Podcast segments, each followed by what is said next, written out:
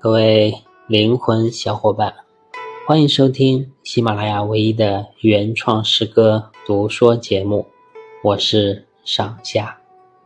今天要分享的诗作是《点繁星》。银叶行无度，飘摇醉晚风。眼高非傲物，只为点繁星。老婆总是说我是一个情商为负数的人，我深以为然。这个毛病也是我生活中的一大困惑。曾经的我是不在意这些的，因为那个时候可以理直气壮地说：“咱情商低，但是智商高啊！”一听就是没有经历过社会毒打的愣头青才能说出来的话。在学校里。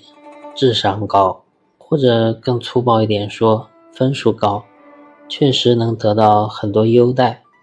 连情商低、不善与人交往这种可以说是人格缺陷的毛病，都能被美化成为心思纯粹、专注于学习。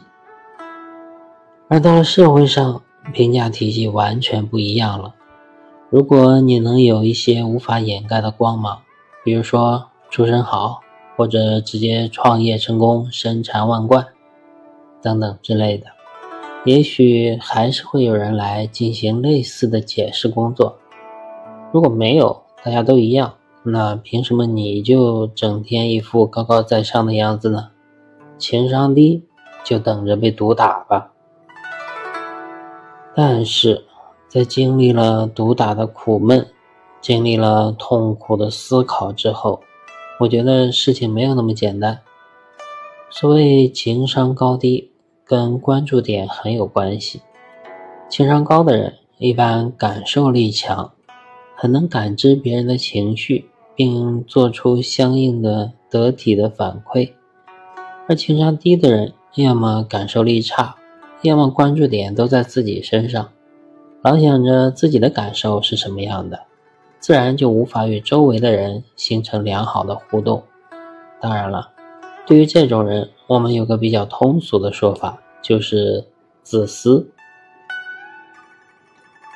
虽然不想承认，但在深层次的精神层面，我确确实实是一个自私的人。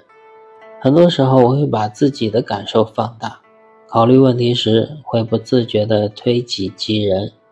有时候我也会拿“己所不欲，勿施于人”那一套来做自我安慰，但是在价值观多元的现代社会，推己及人那一套并不能算作真正的君子之风。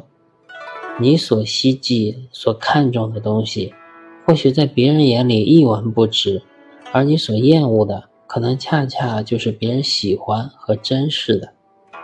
这种情况下。共情的能力就显得尤为重要，而这恰恰就是我所欠缺的。我能给自己的解释是什么呢？只能说，你看到的是我眼高于顶，不好相处，而我呢，只是在仰望星空，感叹宇宙的浩瀚和深邃。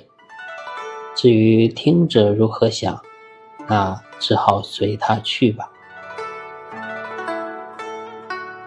点繁星，作者上下。银叶行无度，飘摇醉晚风。眼高非傲物，只为点繁星。感谢您的聆听，我是上下，欢迎关注订阅，与我同走一段心路，共品一首梦的歌。谢谢。